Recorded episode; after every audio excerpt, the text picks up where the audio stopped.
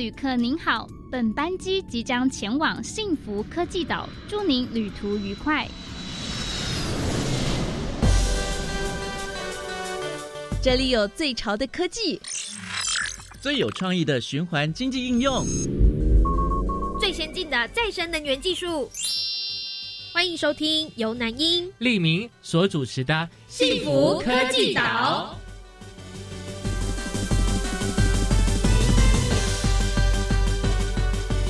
迎收听《幸福科技岛》，大家好，我是李明。大家好，我是南英。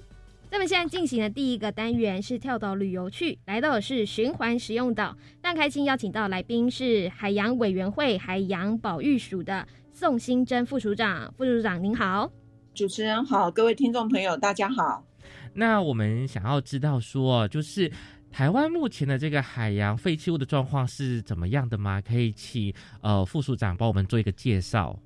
以去年的统计资料来看呢，去年全年就是我们海保署统计，总共公部门清理的海洋废弃物有一万五千一百多公吨。这一些清理量呢，其实它的来源哈，就是包含海漂垃圾、哈海底的垃圾，还有净滩。另外就是出海作业的船舶带回来的，或者是呢在港口的暗置的垃圾桶的这一些数量统计起来的。嗯嗯。那这个数量有发现说是历年增加吗？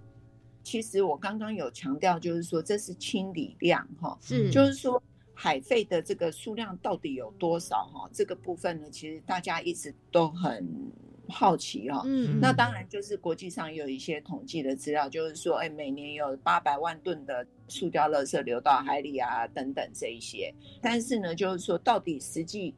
有多少被清理上来？那各单位其实大家都在努力，尤其呢，其实去年啊，行政院推动向海致敬，它有一个海岸清洁维护计划，它的精神呢，最重要的一点就是要让每一寸海岸都要有机关还有机构去负责清理它。嗯，然后呢，就是我们有干净的海洋，才能让我们的民众可以安心的去亲近海洋。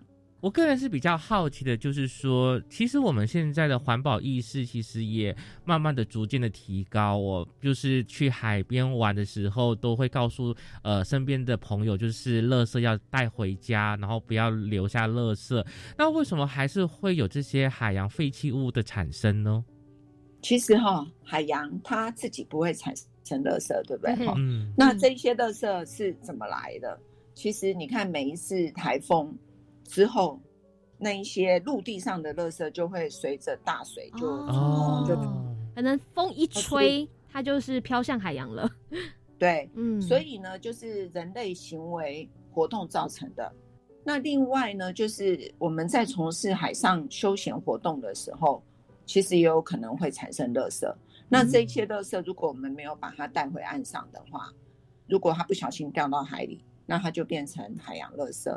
还有就是，船舶在海上就是航行的时候，它的废弃物是不是有妥善的处理？嗯，好，那这一些呢，都是海洋垃圾的来源。我们都讲万流归宗，一定到哪里？到海。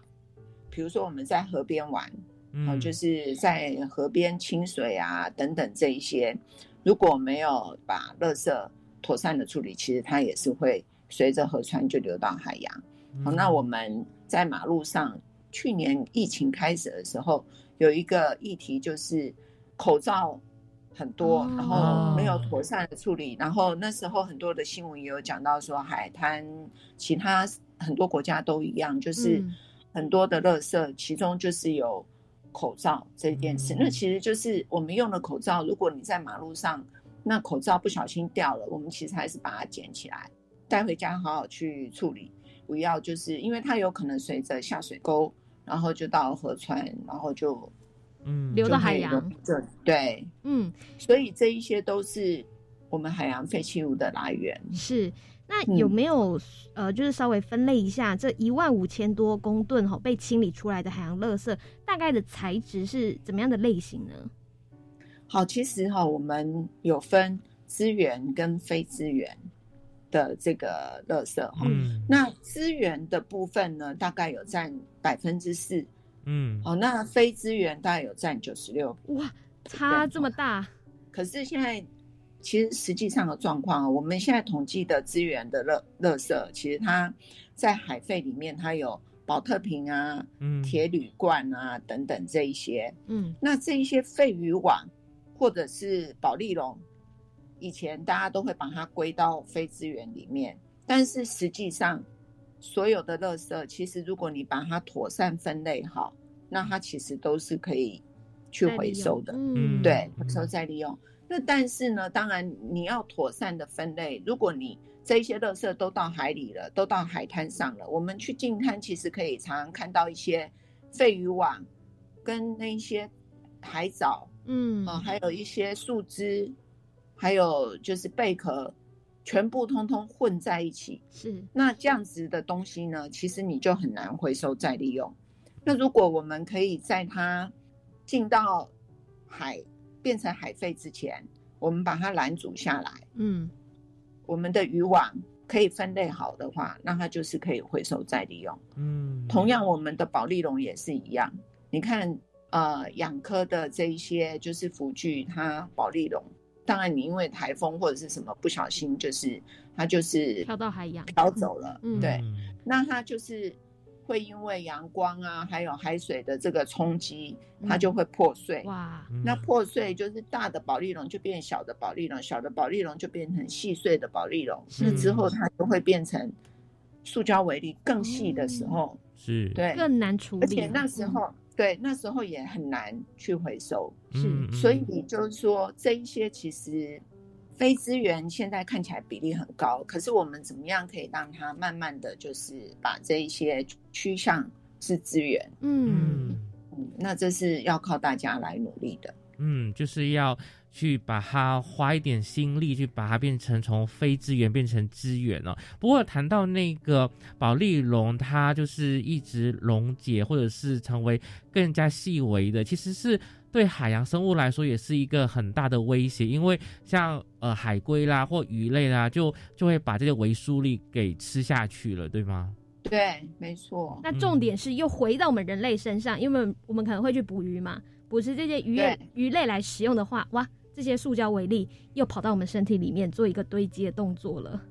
对，尤其它塑胶微粒，如果它有可能会有一些呃有机物啊，什么就是其他的，或者是就是吸附在它这些塑胶微粒的表面。嗯好，那就是透过食物链就会有累积的问题。是是。那我想请问副署长，除了这个塑胶微粒之外呢，不知道有没有一些还有哪一些海洋废弃物是对这些海洋生态是构成影响的呢？好，如果说呃大家回忆一下哈，今年是二零二一年嘛，哈，在嗯。去年大年初一哦，其实不知道有没有注意到一个新闻，就是台东的海岸有一只很大的金鱼搁浅搁浅哦，哦，然后那一只金鱼它已经就是死亡了哈对，它的照片显示它就是它的嘴巴就是被网具缠绕，那导致它长时间就是没有办法进食，活活就是饿死了。这样。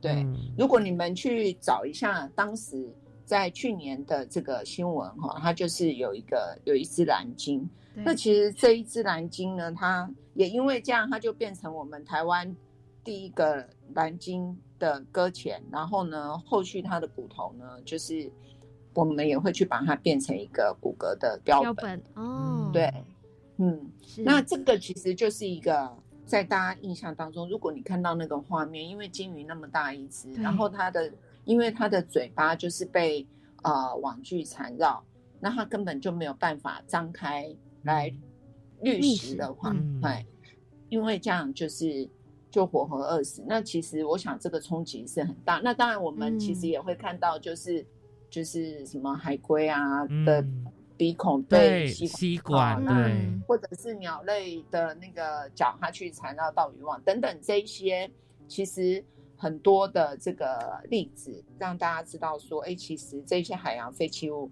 会对嗯海洋生态造成很大的影响。嗯。那这是我们眼睛看得到的，看到的。对，那还有在海底里面我们看不到的，就是说必须要我们潜水员哈，或者是用那个那个无人载具水下的无人载具带回来的照片，你可以看到，就是说那些渔网，它覆盖在珊瑚的表面，哇，哦，或者是渔网，因为有这一些大型的这个渔网，然后让我们的鱼被卡在那个渔网上面，嗯嗯，它就没有办法那个就是活动，就造成它死亡。这样，这一些其实它也就是因为，如果渔网到海里，就是会有这一些问题，所以其实我们海保署针对这个渔网的回收还有妥善处理，我们就是呃从去年开始，我们就一直就是在朝这个方向努力，因为渔网它其实对海洋生态是会造成。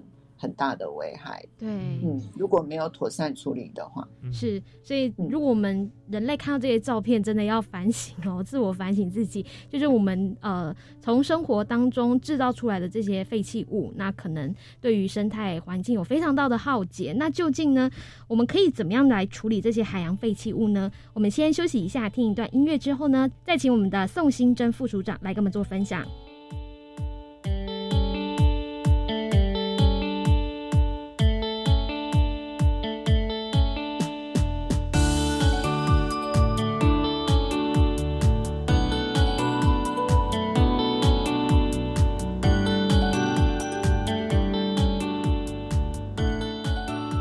来幸福科技岛，大家好，我是李明。大家好，我是南英。今天很高兴邀请的来宾是来自海洋委员会海洋保育署的宋新珍副署长。副署长你好，主持人好，各位听众大家好。是刚才副组长帮我们介绍了台湾哦，这个海洋废弃物的种类大概有哪些？那我想我们这一段呢，就请副组长来好好的跟我们深入介绍一下哦。那究竟目前呢，台湾的部分在处理海洋废弃物的方面啊，这个方式有哪些呢？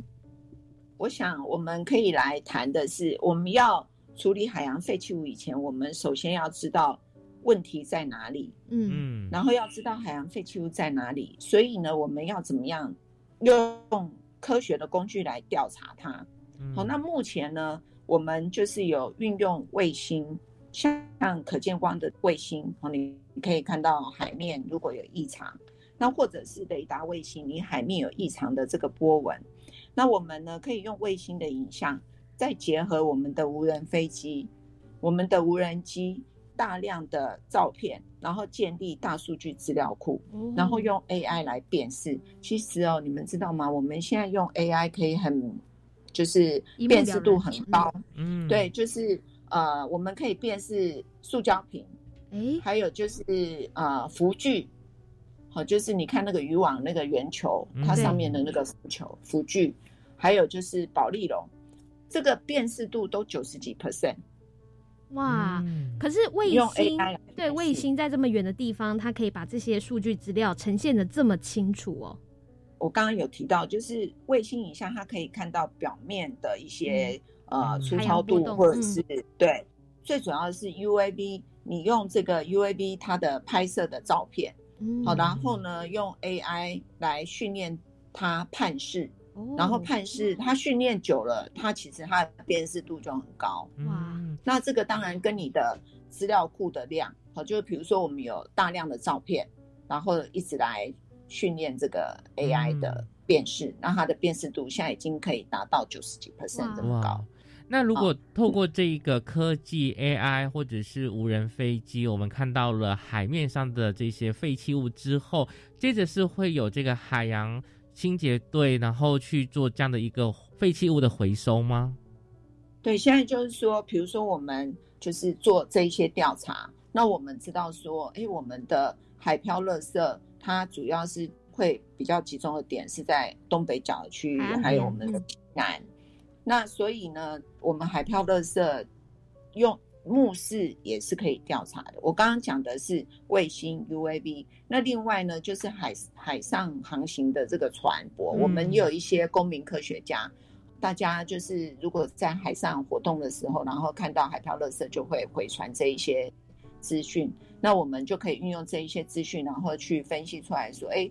大概是东北跟西南角的这个海漂垃圾，那这是一个。那另外呢，就是海岸上的垃圾，我们也可以知道说哪一些海岸上的垃圾它的量是比较大的。嗯，那在清理的资源就可以集中在这一些区域。或者是说，就是说，呃，像台风之后，一定会有很多的废弃物到海里。那因为我们不可能用船在海上找，那就可以，比如说，哎，卫星拍摄的影像，那我们可以去看哦，这个地方，尤其光学卫星，哦，它可以看到说，哎，这个海面上那个地方，它应该是有这个海上的垃圾。哇，那我们就请那个呃清理的人，就是我们的合约上就去做清理。了解，像这个东北角或是西南角的海岸边比较多垃圾的原因是说。呃，可能季风受到季风洋流的影响嘛？洋流对，然后它会比较累积在那里。对，嗯嗯，是。那我们如果花了这么多心力，吼，就是透过这种 AI 大数据啊，然后光学卫星啊等等的方式，已经锁定了哦，可能有几个位置比较多垃圾的话，也花了很多心力把这些垃圾收集起来之后呢，这些海漂的废弃物，这些呃海洋的废弃物，最后呢会去向哪里啊？这一些废弃物哈，因为它到海里的时候，其实它已经跟很多东东西就全部混杂在一起了。是哦，所以呢，这个时候呢，它要去做回收再利用就会比较困难。嗯，因为已经全部混在一起，你要再把它分开就比较难。那以我们台湾的资源回收的技术来讲，因为我们台湾是纺织业非常强，我们的塑胶业也很强。嗯，但是呢，如果你这一些垃圾你是全部都跟其他东西混在一起，它没有办法去做回收，它只能进到焚化厂。哇，嗯，对。那但是呢，如果说这一些塑胶，你可以全部都是塑胶的话，那它现在可以用热裂解的方式去产生，变成油啊、碳黑啊，然后再去做再利用。对，但是那个分类的过程，如果真的要。分的这么仔细的话，其实也要花很多时间哦，而且还有人力。所以呢，像我们海保署现在在从去年开始，我们就是跟一些县市政府合作，嗯，然后县市政府它会在渔港，就是渔业署它有设置那个暂置区，嗯，然后呢就让渔民把他不要的渔网，好，或者是我们有。推动环保舰队，就是渔民朋友出海作业的时候，它产生的废弃物不要就是让它留在海里，就是把它带回来，或者是他在就是从事渔业，就是捕鱼的时候呢，如果有捞到垃圾，对，也让他带回来，因为你让他带回来有地方放。我如果抓鱼抓到鱼，然后还有垃圾，如果我带回港口都没有地方去的时候，我会怎么办？那干脆就让它再留在海里，再丢回去。对对，所以呢，我们跟渔业署合作，渔业署它设置渔港暂置区，然后呢，渔民他把这一些废弃物好或者他不要的渔网送到渔港暂置区。那我们呢，在渔港暂置区，我们也去把它区分一些区域，比如说你有一些是可以呃废渔网，然后是保特瓶。啊，铝铁罐等等，就是在那里就尽量去把它区分出来。是是，所以听起来这些都是属于循环经济的模式，在处理海洋废弃物吗？对，就是循环经济的模式哈，其实有一个很重要的就是合作网络。嗯。还有你要有创新的技术，没错，对。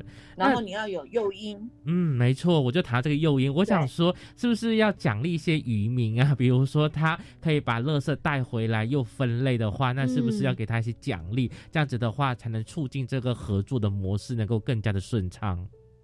是的，因为我们的环保舰队哈，就是呃，我们跟县市政府合作，好，跟渔会合作。那渔民他带回来的这一些。可以资源回收的东西呢，就是呃，先是环保局呢，环保单位他们就是会提供一些日用品，或者是可以让它累积点数，然后累积到一个程度，它可以去换一些它可以用得到的东西。不能就是回收的，那它可以到这个渔港的区域，然后呢，可以受到妥善的收集处理。是，那这个呢，其实就是一种诱因。那另外呢，就是我们跟几个县市政府有合作的，就是渔民把他的渔网拿出来，那我们就是呃一公斤给他一些回馈，嗯，比如说那个金额就是由县市政府他们可以拟定，然后跟我们来来申请。那我们比如说一公斤可能十块，好，或者是多少钱？那让他就是这一些渔网，那经过整理之后，可以再到这个回收厂，它去做再利用。嗯，那目前像是以这个渔网的暂置区，或是有一些渔网回收，然后可以换一些奖励金、换一些商品的，呃，这样的一些活动啊，您自己看现在目前的成效大概是如何呢？其实，呃，我从那个统计的资料来看，哈，就是说，呃，在从去年我们在推动呃海废的，就是回收再利用的政策这个概念以后，哈，我们每一个月。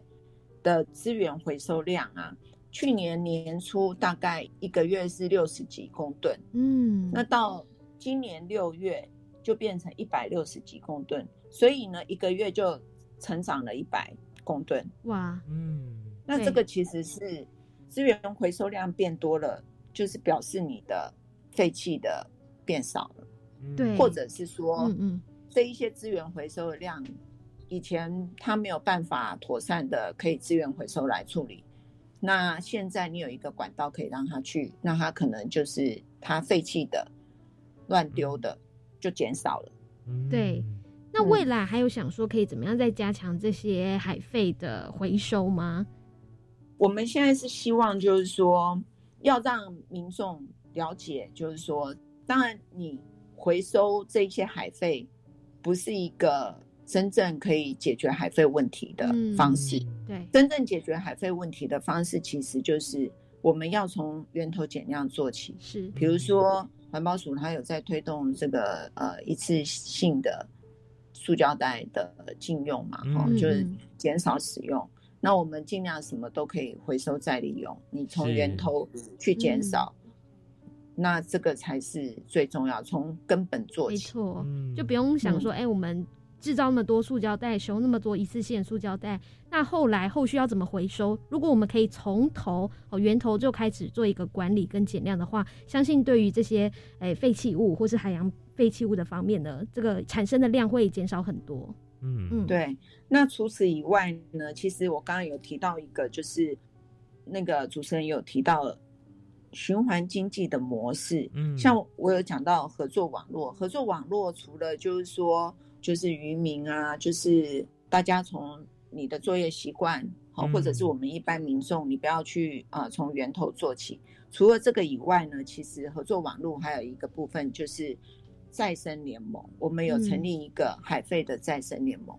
那这个再生联盟其实就是我们国内的有很好的再利用的技术，嗯，那我们的业者也很多。就是呢，我们的这个再生联盟就是从回收。然后再利用，好，还有品牌的业者，嗯，那另外呢，就是我们的银行，好，那通通还有我们的研究机构，大家一起来组成一个联盟，然后来强化我们的回收再利用的这件工作。嗯，比如说我讲一个，大家都知道那个宝特瓶的回收的技术很好，好，那也很多衣服都是宝特瓶。就是回收再利用做的，还有世足赛，二零一八年世足赛的这个有很多衣服、鞋子，他的衣服都是这个大家都很清楚。那另外呢，就是像台湾的那个远东新，他跟艾迪达合作，好，然后呢把这个海费回收海费的保特瓶变成那个运球鞋，好，类似像这样，这一些呢其实都是我们从。呃，你看，从回收来的这些废弃物，然后我们经过再利用的这个过程，然后去把它变成产品。然后产品呢，如果你透过这个品牌商大的品牌商来做宣传，嗯，哇，哦，然后呢，让民众唤起民众的意识，哦，就是说，哎，你看这一些海废呢，就是我们可能一些行为，然后它变成海废，那但是我们努力去把它。回收循环，然后再利用，嗯，这样子的话呢，这个其实就是另外一种合作的网络，就是靠合作呢，我们这个我们才能够走得更长远哦。那这边非常感谢呢副署长的这个分享，让我们知道说海洋废弃物的处理的方式，以及如何透过循环经济的模式来处理的。那我们先休息一下呢，下个单元再请副署长来分享喽。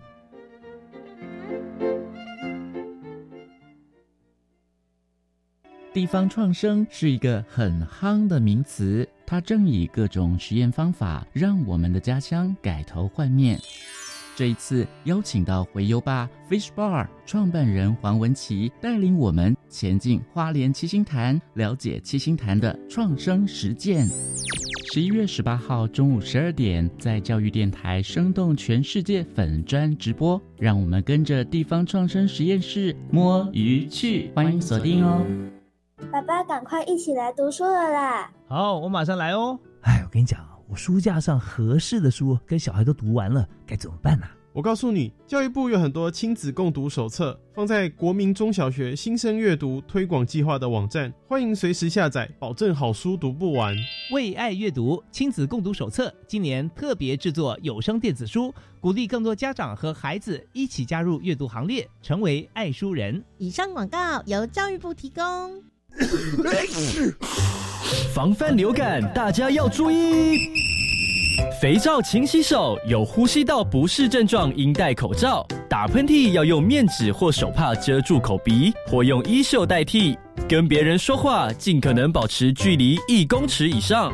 有类流感症状应尽速就医，在家休息，不上班不上课哦。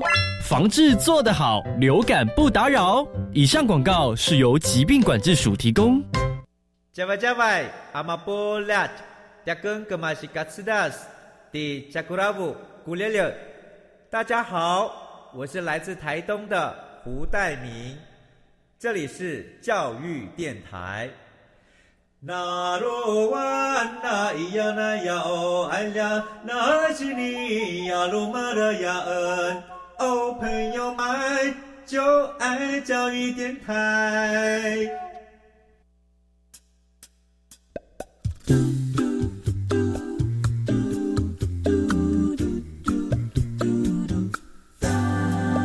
哦朋友们就爱教育电台。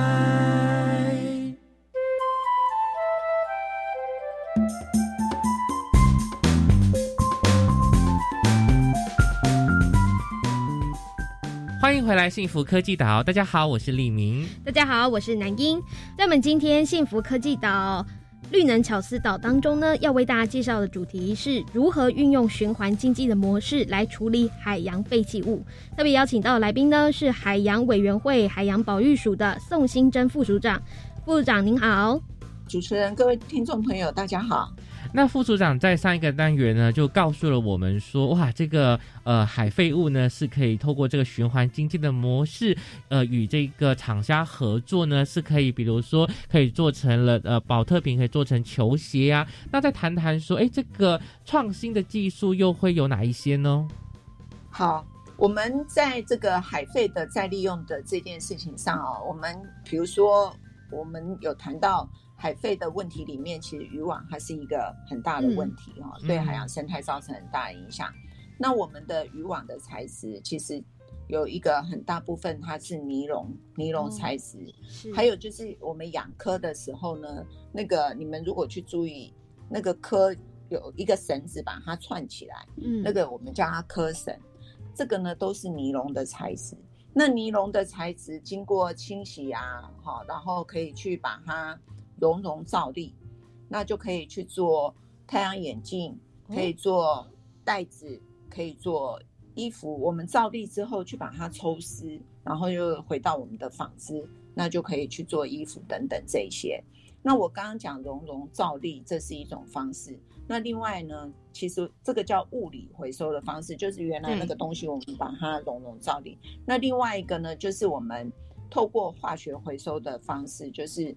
让它变成原来合成尼龙的原料，然后再去合成尼龙，这个呢，它的品质就更高了。嗯，那同样它也是可以纺织，然后呢再去做衣服。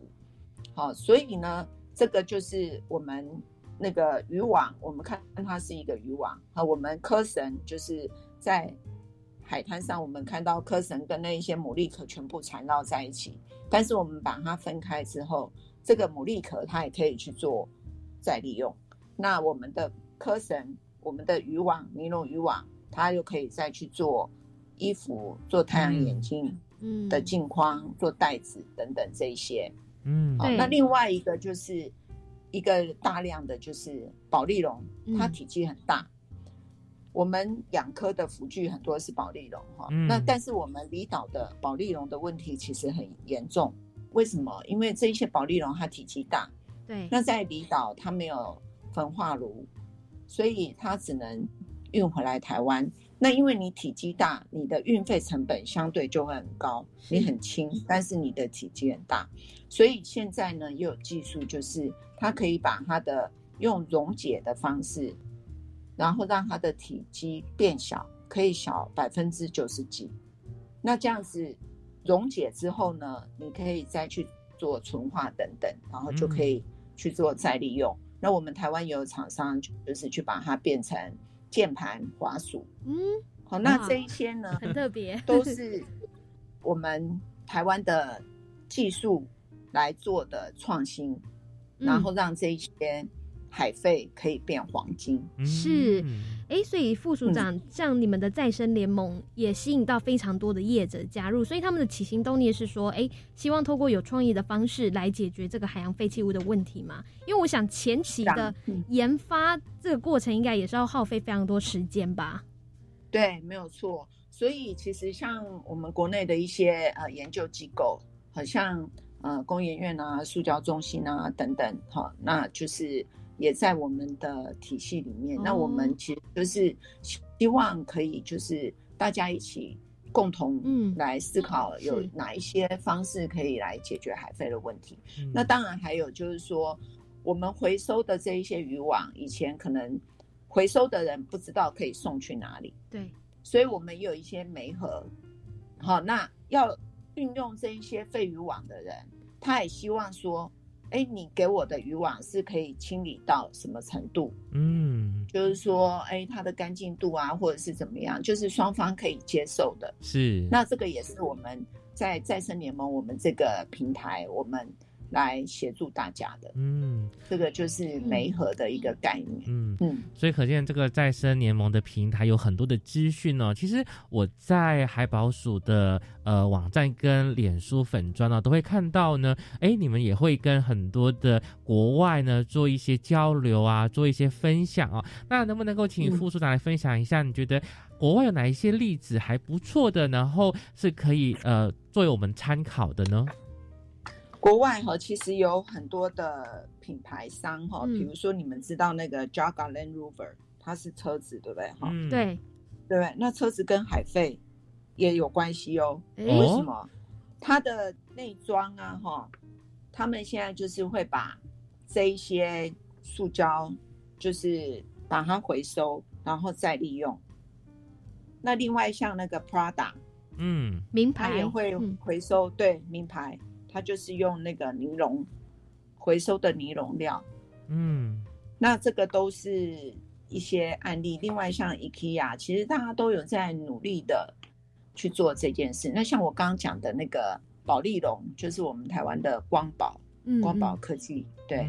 然后像那个远东新世纪，它就是呃海飞的那个宝特瓶跟艾迪达合作的。是哇，所以在这些国际的品牌上面呢，也都可以看到 MIT 的这些技术哦。对，嗯嗯嗯。那接下来，我想应该好，身为呃国内很重要的这个海洋委员会、海洋保育署哦，这个推动可能海洋相关的一些议题方面呢，不晓得说你们的单位接下来还会着手哪些政策或是哪些计划来推动这些议题呢？我们从去年在推动这件工作以来，哈，其实慢慢的就是有越来越多的县市加入这样子的一个行列。嗯，那我觉得这都是呃很好的一件事哈，因为呃你从小小的一开始是一个 idea，好一个点子，然后呢把它形成慢慢落实，然后有越来越多的人注意到它，然后有越来越多的人就是参与这件事情。那这个我觉得就是我们在推动这件事情，我们会持续在努力的。那我们希望就是我们现在的海废再生联盟，还有我们在推动的海废回收再利用的资讯交流的平台，可以提供更多的业者来了解这样子子的一个行动，嗯，那也可以提供就是一些大家需要的一个资讯。那我们更希望的就是说，其实这也都是我们台湾的软实力。对，那我们这一些软实力呢，其实我们可以让其他国家也了解我们台湾有这样子的一个能力。那我们国内的业者，其实如果其他的国家有需要，那我们也可以就是一起来合作。是，那甚至就是说我们的一些想法、一些政策的一些 idea，我们也可以分享给其他的。国家，那我觉得这个都是，呃，身为地球村，大家应该要一起来做的事。嗯嗯，那最后呢，也请副座呢来分享一下，就是说，哎，身为消费者的我们哦，那你觉得我们应该也可以怎么做呢？来一起来响应这个呃海洋的环保，然后减少海洋的废弃物，同时呢，也支持这个海洋废弃物循环再利用所推出的这个产品呢？好，其实呢，减少海废呢是要从你我做起哦。是，那不是呃任何一个人都可以置身事外的哈。那我觉得减少海洋废弃物最基本的就是要从源头来减量，减少使用塑胶的制品。嗯，那当它就是不得不用，然后呢用了之后呢，我们废弃，那我们希望它可以进到海里之前呢，我们就是可以把它呃收集起来。可以回收的，我们就去把它回收再利用。那回收再利用，就是说我们购买的产品，如果可以，我们尽量可以去选购，就是含有这个回收嗯料的这一些产品。那支持这样子的产品呢，其实就等于是支持我们的海废的回收循环再利用的这样的一个概念。那其实我们在购买这一些产品或者使用这些产品的时候，我想。很多人心里大概都会想，就是因为他关心这个环保，所以他希望呃这一些产品呢，其实都是从爱护环境的这个角度来思考的，所以呢，它就有循环再利用的概念在里面。对，嗯，好，那如果今天听完我们今天节目的听友也蛮好奇哦，有关于像是这个再生联盟、海飞再生联盟啊。呃，不晓得说，呃，副组长，你们的单位有没有设立一些专区，可以让民众去更加了解呢？在我们的网站上面哈，应该有再生联盟的这个相关的资讯。那如果呢，就是说还想要再更深入了解的话，其实也非常欢迎跟我们海保署联络。嗯，就是上网去搜寻海保署，就可以找得到你们的资讯了。对，嗯嗯。好的，那我这边非常感谢呢，呃，副署长呢跟我们分享啊，就是如何运用循环经济的模式呢来处理海洋废弃物。那非常感谢副署长的分享了，谢谢您，谢谢。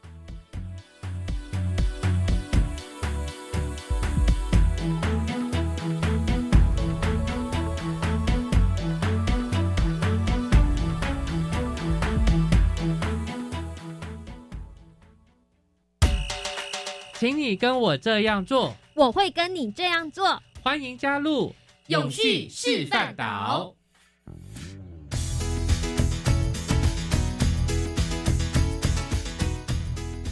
欢迎回来幸福科技岛，大家好，我是李明，我是南英。那我们今天要跳岛了，跳到哪里去呢？跳永续示范岛。今天的来宾呢，要为我们介绍他们的产品内容，怎么样将废弃的渔网变成……哎，南一现在脸上也有戴这个眼镜呢，嗯。非常开心邀请到来宾呢，就是 He 网渔网哈，就是这个渔网的台语。He 网有鱼循环眼镜的创办人欧选欧世勋，世勋你好，主持人好，各位听众好，我是欧世勋欧选。Ocean 啊，我知道说，哎，你是一位设计师，而且是一个很有梦想的设计师哦，就希望可以为这个社会做一些怎样的改变哦。所以呢，哎，你好像有一次的一个经验，就接触到了社会设计，觉得这个很有趣，于是呢，你就开始呢想到用这个废弃渔网来做这个眼镜循环再利用。可以先请你稍微介绍一下什么是社会设计吗？我们要怎么去定义设计这件事情？其实简单讲，设计其实就是解决问题的方法，嗯，或是过程。对，所谓社会设计，从字面上的简单的解释，就是解决社会问题的设计。嗯，那如果我们要在一个比较呃更深入的去探讨社会设计的话，其实应该就是我们怎么运用设计的方法，在解决社会这个社会问题的过程中，然后同时可以兼顾到所谓的永续性。嗯，这个永续性不是跟我们的这种所谓环境永续的这件事情，是所谓永续就是它是可以持续不断的嗯自己运作下去的一种方法。因为比如说以前我们想说要解决社会问题，嗯。通常我们想到就是呃慈善活动嘛，比如说募款去帮助有需要帮助的人，一些呃社会弱势团体之类的，这种就是呃所谓的慈善活动。但慈善活动有一个很大问题就是说，哎，你今天有今天有人捐了一百块，你就可以做一百块的事情。嗯嗯，那明天没有人捐钱，那明天就没事，你就没事做了，或者是你就没有办法做了。没错。所以就是要永续、长期的一个，那这是就比较难永续嘛。嗯，对。那社会设计它的，我觉得它的目的就在于，它可以制成一个可能是商业活动或经济活动，或者是什么样子一个可以永续、自己一直持续下去的活动。然后这个活动目的是在于解决社会问题。嗯，对。那其实我们知道关于近视这个议题哦。像我们儿童，根据统计啊，就是儿童视力拉警报，就是小学生，好，大概六年级的小学生近视率高达七成。那尤其又是像这一阵子，因为疫情的关系，所以大家可能都是远距教学啊，吼，一直看电脑，对，看电脑的比率呢，其实时间呢又大大增加，好，就是有这个非常严重的近视问题。但是，哎，欧璇你怎么会？我觉得蛮有创意的，利用废弃的渔网，吼，然后把它再制成眼镜，这样的构想是怎么来的呢？其实你刚才有提到一点，就是台湾的近视率的这个比例很高。嗯，所以当我们在思考说我们要做一个呃循环设计或者是循环产品的时候，第一个我们还是要得要思考到市场，嗯，市场值。对，还有就是我们是不是能够真正的深入到一般人的生活当中？嗯，一开始就提到说我们为什么我们在。要做这个循环经济的这个题目的时候，因为我们是设计师，嗯，所以设计师其实最大的功能跟我们我们最大的力量就在于我们要怎么，第一个是跟厂商、跟产业沟通，一个是跟消费者沟通。所以我觉得设计师其实应该扮演中间的这个角色。嗯，那我们在观察台湾的循环经济的这个产业的时候，其实其实台湾的。在这个领域的技术其实是很强大的，对，可能在能源啊，或者是产业共生啊这方面，其实做得很好。应该说，以整个 global 一个全球来讲，台湾其实是做的还不错的。嗯，但是其实一般民众或是消费族群，其实比较难体会台湾的这个技术力。嗯，大部分的台湾的技术力都还是在比如说代工或者是 to B 的这个这个环境。所以我们就想说，哎，设计师，我们如何从跟消费者沟通，从品牌的运用品牌的力量，让一般人也可以很简单轻松的去了解，哎，循环经济或者循环设计是什么东西，甚至他们可以觉得说，哦，原来要过一个永续生活，其实也不困难，是，就是说我可能就是就是一个选择嘛，我今天。看去眼镜行里面看到这么多眼镜，然后而且这副眼镜，我先不管它是不是什么用什么废弃的材料，是不是用废弃渔网，或者它的背后的是不是有环保理念，至少哎，我觉得这个眼镜还蛮好，呃，不错看，嗯，然后也蛮好戴的，它就刚好只是一个循环设计这样子，所以这是我们的最初的初衷啊，就是说我们如何透过设计的方法，一开始就 focus 在。台湾人或台湾的消费族群，可以很轻松的过永续的生活，不用说啊，我为了环保，所以我要牺牲一些生活品质，嗯，之类。所以这是我们一开始的理理想。那为什么是眼镜？其实就刚才主持人有提到说，台湾近视比率很高，嗯，比例很高。那我们想说，那如果我们要设计一个简单的产品，一般台湾人都会想要用或需要用的东西，那眼镜就是一个很好的嗯切入点，这样子是嗯。不过我也好奇哦，用这个废弃渔网来制成眼镜的这个步骤跟过程，可以请你稍微介绍一下吗？好像是要经过六个步骤，对吗？对，一开始当然就是我们要去收集渔网嘛。一开始他们就要先做简单的清理跟分类，因为其实渔网不是单纯渔网，渔网还有分很多种不同的渔网，有近海的、远洋的，对，然后渔网也有不同的渔网形式。那渔网上面其实也会有其他的像浮筒啊、一些五金件、鱼钩啊之类的东西，所以或者是说它用久了之后，你回收的时候，它上面就会有一些杂质，比如说卡一些。那个叫做海海洋的生物，哦，它的藻类啊，或者是之类的，就是说它还是要做清洗跟分类嘛。嗯，对。那这个步骤之后呢，到了回收厂之后，他们就会做切碎，因为其实渔网有的像圆圆渔网，它其实非常大张。对，对，有的可能会高达用吨来做单位的，他们就要先切碎，切成一段一段的，然后再做熔融，就是把它高温融化，像。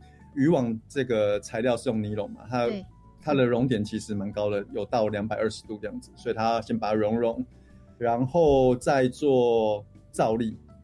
呃，如果你没有看过那影片，它其实就是熔融之后会拉出一一条一条像那个墨鱼意大利面的黑色的，哎，那个条哦，对对对对，条状物。然后它就因为它熔融其实温度很高嘛，所以它就经过一串蛮长的那个。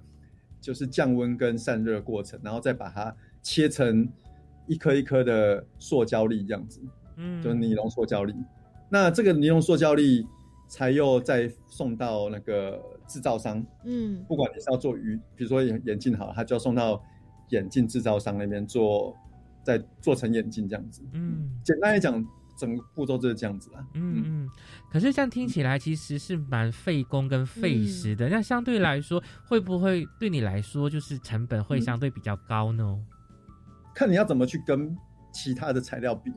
所以比如说好了，这个一样是尼龙，尼龙这材料，那你就是跟尼龙的新料比这样子。那其实老实说，为什么现在废弃渔网会是一个问题？我们拿。跟保特瓶比较好了，嗯，比如说现在保特瓶的回收率其实很高，有高达八九成，然后这个材料也很多人抢抢着用，不管是国外的厂商、台湾的厂商，大家都想要用这个材料，所以其实保特瓶回收的这个材料现在的价格其实是很高的，哎，哦，甚至它有可能比新的 PET 的材料还要更高，嗯，那为什么？就是因为大家想用嘛，大家觉得说啊，这东西。好像可以有一些噱头，价值是很高的。对对，那为什么没有很少人去做回收渔网的材料的再生，或者是这件事情？就是因为现在回收渔网的这个尼龙料料本身呢，我们先不管前面那个整个 process 的整个过程，这个回收料其实是比新料便宜。哦，比如说以现在的数据来看，可能就只有六七成的价格。嗯，对。跟新料比，所以就很少人会想要去做这么费工，但是出来的价值又没有新料好嘛？那为什么不用新的？我当然买新料啊，新料的品质又好又稳定。对啊，那我为什么要用旧料？是那这回过头来就是变成是那渔网就比较没有回收的价值啊，因为大家就觉得啊这个不不给干嘛？对对对，比较难去发展。所以说。你说说实在的，我们做成一个产品的那个呃成本，其实跟新料做出来的没有差太多。嗯嗯，这样子一个其实听起来蛮有噱头啦，就是说，哎，这个眼镜没想到是透过废弃渔网制成的，其实也看不出来，哎，它的前身原来是废弃渔网哦，是这个尼龙的材质。那所以像你们会怎么样去推广，或是跟消费者去传递这样的一些理念呢？呃，就像我一开始提的，我们其实不希望我们只是卖环保情怀。嗯，对对，因为我觉得这样终究是踏不出。像我一开前面跟你们聊的时候，谈聊同温层，就是说你永远都只能达到那些关注这个这个议题的人。嗯，那你可能就是又再次去卖说哦，我们是一个环保材料啊，就跟现在很多人在做呃环保餐具，也不是说环保餐具不好啦，我觉得这都是一个。都是一个很好的开始。嗯，对。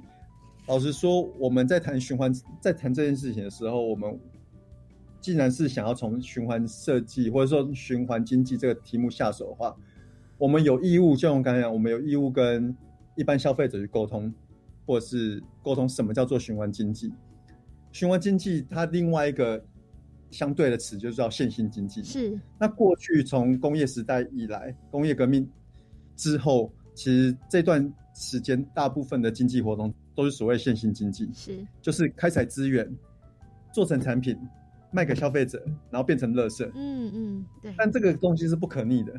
大部分是不可逆的，虽然说后来有越来越多的所谓可以再回收这样子，但大部分的回收其实都是所谓的降级回收嘛，就比如说这东西变成垃圾之后，你把它回收回来，它就会变成在一个做次等的比较次等的产品，但这样也没有什么不好啦。其实至少你有回收，不会变成垃圾这样子。对，我们就希望说让消费者知道说，其实所有的的地球资源。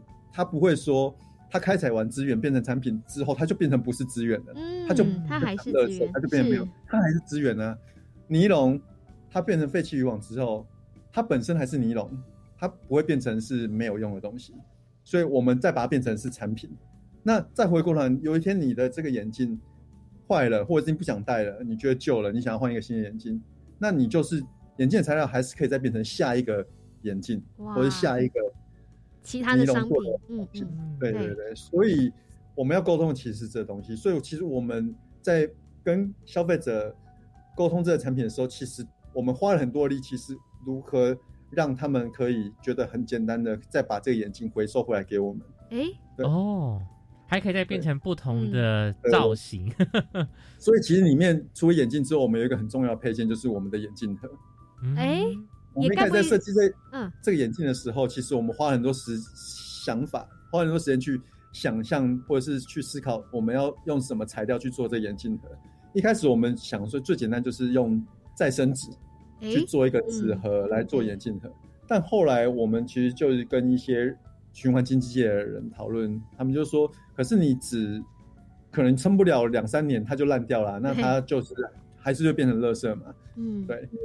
对，因为我们本来想说这个纸盒，它最后有一个很重要的功能，就是它会变成是回收眼镜的包装。就比如说我眼镜戴完，嗯，因为戴了五年之后、三年之后我不想戴了，那它就就是放进这眼镜盒寄回来给我们。嗯，对。所以我们后来其实是舍弃了用再生纸，我们后来是用回收的 PP，PP 就是一般我们那个牛奶瓶白色那种牛奶瓶的那个材料。对。那我们一样用回收了这个牛奶瓶的这个材料做成一个眼镜盒。眼镜筒，对，那目的就是说它可以用很，它这个眼镜盒就不会坏嘛，就可以用很久。然后它要回收回来的时候，它只要放进这个眼镜盒，贴上我们给他的回邮标签，他就可以寄回来给我们，就可以再进行下一次回收。那对消费者来讲，就比较简单呢，他不用再去找另外的包装，对，或者想办法再回寄回来给我们。嗯，好贴心的设计思考，嗯，减低这个回收的这个摩擦力，是去。提升这个回收率这样子，但是这个还要需要验证的，因为我们现在才刚开始卖嘛。对。那过了三年五年，是不是真的如同我们想象的，大家真的愿意把它寄回来给我们？这个就是问题。所以另外一个点就是，我们必须要给一些 reward，就是给一些回馈，让消费者愿意回收。嗯。对，比如说我们就设定一个回收回来给我们，你就可以用七五折。甚至更高的这个折扣去购买下一副眼镜，是或者购买下一个渔网回收的产品，这样子。哇，对，所以我们再去用这样的方式，让这件事情是可以循环起来的，这样子。是哇，真的可以听到我们满满的就是年轻人的创意思维在里面。那如果有兴趣的话的听众朋友，应该只要找都可以找黑帮，然后有鱼循环眼镜都可以找到一些相关的资讯哈。对对对对，好，那今天就再次感谢欧选的分享，谢谢欧选，不会不会，好，谢谢，